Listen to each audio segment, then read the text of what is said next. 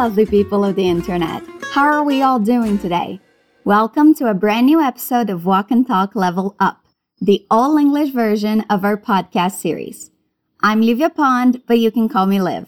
I hope you're having a fantastic day, and I hope you're ready to put into practice your English skills. We're going to work on our listening skills by hearing the dialogue first and then this whole episode. We're going to work on our comprehension skills as we try to understand everything that is being said without translating it to Portuguese. And we're going to work on our speaking skills by repeating everything we hear. To make sure we are actually putting our speaking skills in practice, you need to repeat with me and you need to do it out loud, okay? It's very important that you hear yourself speaking, so don't be shy dive in, let me remind you you can download the PDF that accompanies this episode by clicking the link in the description or by going to fluencytv.com. I recommend you check our portal anyways because we have over a thousand, yes, a thousand free lessons in five different languages for you to study until you drop. fluencytv.com. All right, now let's get started. We're going to listen to two friends talking. See if you can understand what they're talking about. Why are you staring at your phone like that? I'm waiting for a phone call. You know what they say a watched pot never boils. I know, but David said he would call early today. I'm just really looking forward to it. I get it. Why don't you call him, though? What, me? I can't. Then he'll know I like him. So? You do like him. Go on. I'm sure he'll like it. If this blows up in my face, I'm blaming you. So, did you understand what the two are talking about? It seems like one of them is expecting a phone call. Listen again. Why are you staring at your phone like that? I'm waiting for a phone call. You know what they say a watched pot never boils. I know, but David said he would call early today. I'm just really looking forward to it. I get it. Why don't you call him, though? What, me? I can't. Then he'll know I like him. So? You do like him. Go on. I'm sure he'll like it. If this blows up in my face, I'm blaming you. Our conversation starts with Lisa asking, Why are you staring at your phone like that? When you stare at something, it means you are looking at it intently. Let's repeat her question. Why are you staring. At. Your. Phone. Like. That. When we repeat, notice the linking sounds and try to replicate them. Why are you staring at your phone like that? Why are you staring at your phone like that? Again, why are you staring at your phone like that?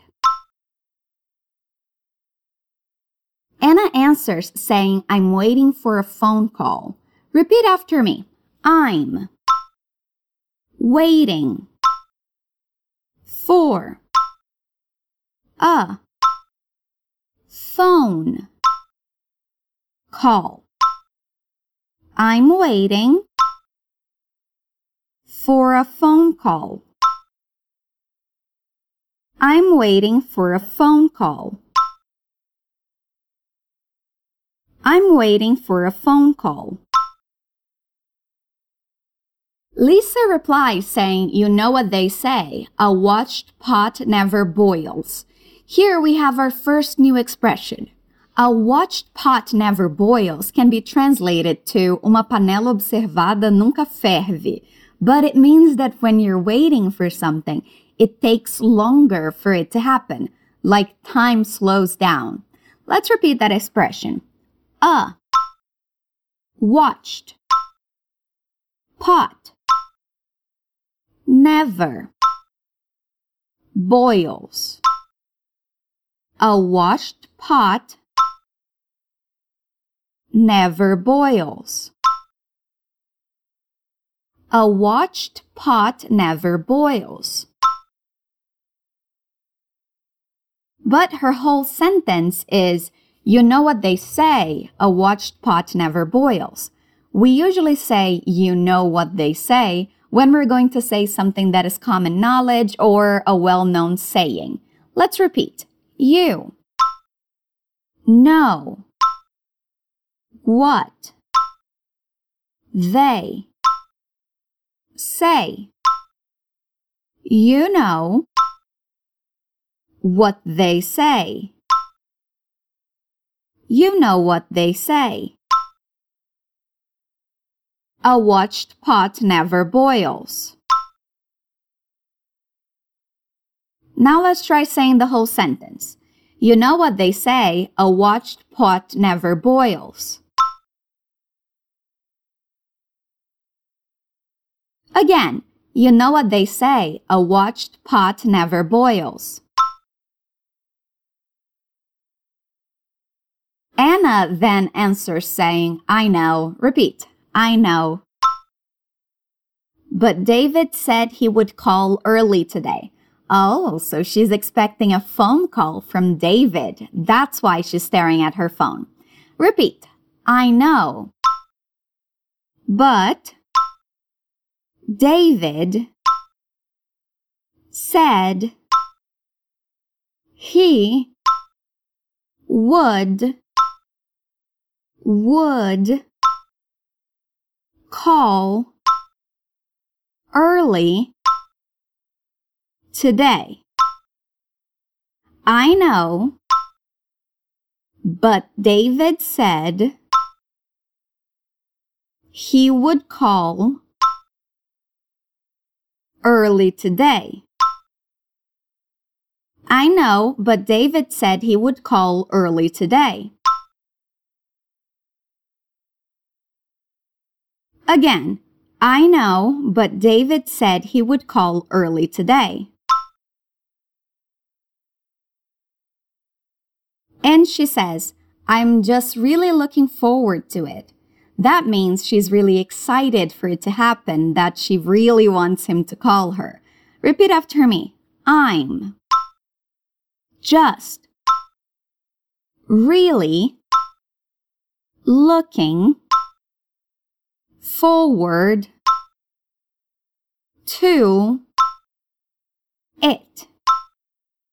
I'm just really looking forward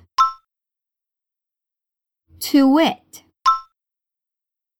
I'm just really looking forward to it. Again, I'm just really looking forward to it. Good job. Lisa says, I get it. That means I understand. Repeat. I get it. I get it. I get it. And then she asks, Why don't you call him though? Repeat. Why? Don't. You. Call. Him. Though. Why don't you call him? Though. Why don't you call him though? Why don't you call him though? Anna asks, What, me? Repeat, what? Me? What, me? I can't. Repeat, I can't. I can't. Then he'll know I like him. She's saying she can't call him because if she does, he's going to know that she likes him. Repeat after me. Then he'll know I like him. Then he'll know I like him. Again, then he'll know I like him. Lisa asks, So? Repeat, so? And she says, You do like him.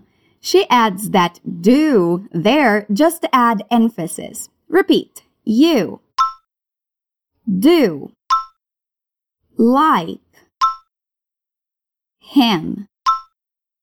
You do like him. You do like him. She continues saying, Go on, I'm sure he'll like it. Repeat, go on, go on.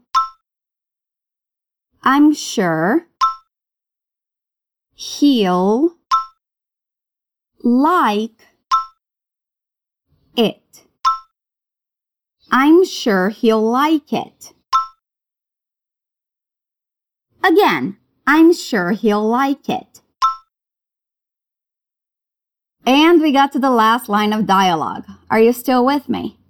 Anna says, If this blows up in my face, I'm blaming you. When we say something blew up in someone's face, we're saying that the plans went wrong, that things didn't go well. So Anna is saying that if that phone call goes badly, or if he doesn't like her, or anything like that, that it's going to be Lisa's fault. Let's repeat what she says.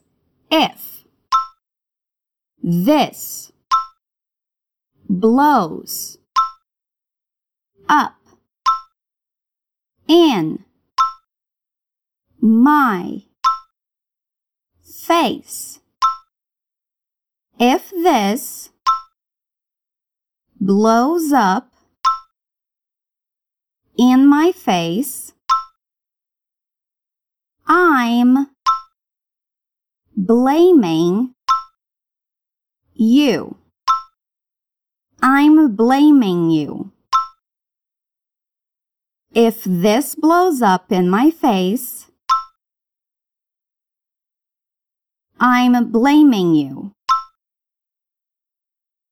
Now let's try the whole sentence.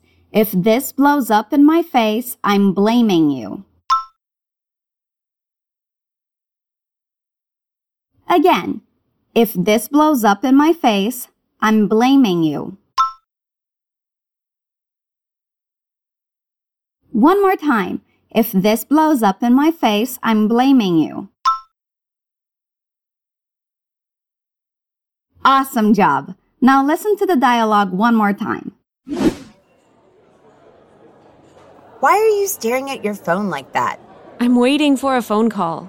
You know what they say a watched pot never boils.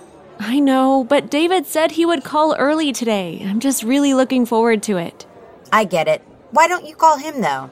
What, me? I can't. Then he'll know I like him. So? You do like him. Go on. I'm sure he'll like it. If this blows up in my face, I'm blaming you. How was listening to it this time? Did you understand everything? Don't forget to download the PDF that accompanies this episode. There, you'll find the dialogue in writing and the section with more explanations and examples so you can expand your vocabulary. Also, don't forget to check out fluencytv.com. We have a bunch of cool things over there, and you can also sign up for our waiting list to be notified when we have new openings for you to study at Fluency Academy. Again, that's fluencytv.com. All right, that's it for today. Have a great week, and I'll see you next time. Stay awesome.